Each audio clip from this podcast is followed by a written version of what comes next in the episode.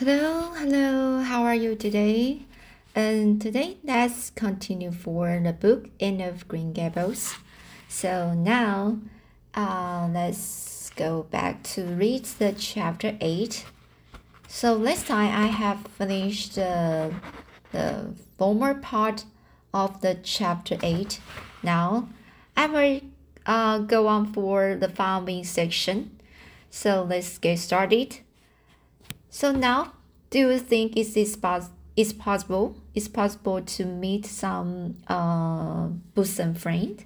So now, how's the answer? Dinah Barry lives over at Orchard Slope, and she's about your age. She's a very nice little girl, and perhaps she will be a playmate for you when she comes home. She's visiting her aunt over at Carmody just now. You will have to be careful how you behave yourself, though. Mrs. Barry is a very particular woman. She won't let Dinah play with any little girl who isn't nice and good. And look at Marilla through the apple blossoms, her eyes aglow with interest. What is Dinah like? Her hair isn't red, isn't it? Oh, I hope not. He's bad enough to have red hair myself, but I possibly, positively couldn't endure it in a bosom friend. Dinah is a very pretty little girl. She has black eyes, and hair, and rosy cheeks, and she's good and smart, which is better than being pretty. So Marina was as fond of morals as as the Dutchney, uh, Dutch Dutch Duchess. Sorry, so this word is uh, the Duchess in Wonderland. Mar- Marina was as fond of morals as the Duchess in Wonderland, and was firmly convinced that one should be tacked on to tacked on. So that one should be tacked on to every remark made to a child who was being brought up. But Anne waved the moral inconsequently aside and seized only on the delightful positivity before it. Oh, I'm so glad she's pretty, next to being beautiful oneself, and that's impossible in my case. It would be best to have a beautiful bosom friend. When I lived with Mrs. Thomas, she had a bookcase in his sitting room with glass doors. There weren't any books in it. Mrs. Thomas kept her best china and her preserves there. When she had any preserves to keep, one of the doors was broken. Mr. Thomas smashed it one night when he was Mr. So, so Mr. Thomas smashed it one night when he was slightly intoxicated, but the other was whole and uh, uh, the other was a hole, and I used to pretend that my reflection in it was another little girl who lived in it. I called her Katie Maurice, and uh, we were very intimate. I used to talk to her by the hour, by the hour, especially on Sunday, and tell her everything. Katie was the comfort and the consolation of my life. We used to pretend that the bookcase was enchanted and that if I only knew the spell, I could open the door and step right into the into the room where Katie Maurice lived, instead of into Mrs. Thomas' shelves of preserves and china. And then Katie Maurice would have taken me by the hand and led me out into a wonderful place, of flowers and the sunshine and the fairy fairies and we would have lived there happy forever after. When I went to live with Mrs. Hammond, it just broke my heart to leave Katie Maurice. She felt it dreadfully too. I know she did, for she was crying when, when she kissed me goodbye through the bookcase door. There was no bookcase at Mrs. Hammond's. But just up the river a little way from the house there was a long green little valley and the loveliest echo lived there. It echoed back every word you said. Even you didn't talk a bit loud, loud.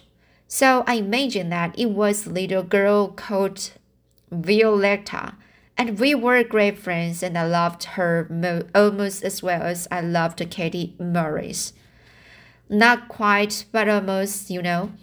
The night before I went to the asylum, I said goodbye to uh, Violetta, and oh, her goodbye came back to me in such sad, sad tones. I had become so attached to her that I hadn't the heart to imagine to um to imagine a bosom friend at the asylum, if it, even if there had been any scope for imagination there. I think it's just as well there wasn't, said Marina dryly. I don't approve of such goings on. You seem to have believed your own imaginations. It would be well for you to have a real live friend to put such nonsense out of your head. But don't let Mrs. Barry hear you talking about your Katie Maurices and uh, your violet violators, or she will think you tell stories. Oh, I won't. I couldn't tell of them to everybody. Their memories are too uh, sacred for that. But I thought I'd like to have you know about them. Oh, look, here's a big tree just tumbled out of an apple blossom. Just think what a lovely place to live in an apple blossom. Fancy going to sleep in it when the wind was rocking it. If I wasn't a human girl, I think I'd like to be a bee and uh, live among the flowers. Yesterday you wanted to be a seagull, sniffed Marina. I think you are very fickle minded. I told you to learn that prayer and not talk. But it seems impossible for you to stop talking if you've got anything that will listen to you. So go up to your room and learn it.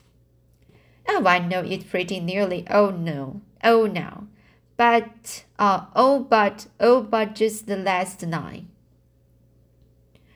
Oh, I know it pretty nearly. Oh no, oh, but just the last nine. Well, never mind. Do as I tell you. Go go to your room and finish learning it well and stay there until I call you down to help me get tea. Can I take the apple blossoms with me for company? pleaded Anne. No, you don't want your room cluttered up with flowers. You should have left them on the tree in the first place. I did feel a little that way too, said Anne. I kind of feel I shouldn't shorten their lovely lives by picking them. I wouldn't want to be picked if I were an apple an apple blossom. But the temptation was uh, irresistible. What do you do when you meet with an irres irresistible temptation? And did you hear me tell you to go to your room? Anne sighed retreated to the to the east gable and sat down in a chair by the window. There I know this prayer. I learned that last sentence com- coming upstairs. Now I'm going to imagine things into this room so that they will always stay imagined. The floor is covered with the white vel- velvet, velvet carpet with pink roses all over it, and there are pink silk curtains at the windows. The walls are hung with gold and silver, silver brocade tapestry. The furniture in mahogany. I never saw any mahogany, but it does sound so luxurious. This is a couch on heaped with gorgeous silken cushions, pink and blue and crimson and gold, and I am reclining gracefully on it. I can see my reflection in that splendid big mirror hanging on the wall. I am tall and regal, clad in a gown of trailing white lace, with a pearl cross on my breast and the pearls in my hair. My hair is of my hair is of midnight darkness, and my skin is a clear ivory powder. Powder Oh, sorry, So This is a clear ivory feather. My name is Lady Cordelia, so Cordelia of Fitzgerald, Fitz, Fitzgerald. No, it isn't. I can't make that seem real. She danced up to the little looking glass and peered into it. Her pointed, fragile face and the sullen gray eyes peered back at her. You are only Anne of Green Gables, she said earnestly, and I see you just as you are looking now. Whenever I try to imagine I'm the Lady Cordelia, but it's a million times nicer to be Anne of Green Gables than Anne of Nowhere in particular, isn't it? She bent forward, kissed her reflection affectionately, and betook herself to the open window. Dear Snow Queen, good afternoon, and good afternoon, dear birches down in the hollow. And good afternoon, dear grey house up on the hill. I wonder if Dinah is to be my bosom friend. I hope she will, and they shall love her very much. But I must never quite forget Katie Maurice and the and the Violetta. They would feel so hurt if I did, and I'd hate to hurt anybody's feelings, even the little bookcase girls or little echo girls. I must be careful to remember them and send them a kiss every day. Anne blew a couple of airy kisses from her fingertips past the cherry blossoms and then, with her chin in her hands, drifted lux luxuriously out on a seat of daydreams.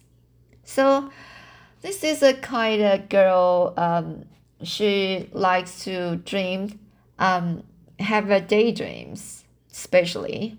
And uh, I think that will be hard to concent- concentrate uh, the things uh, she's doing, right? So, all right, that um, is chapter 8.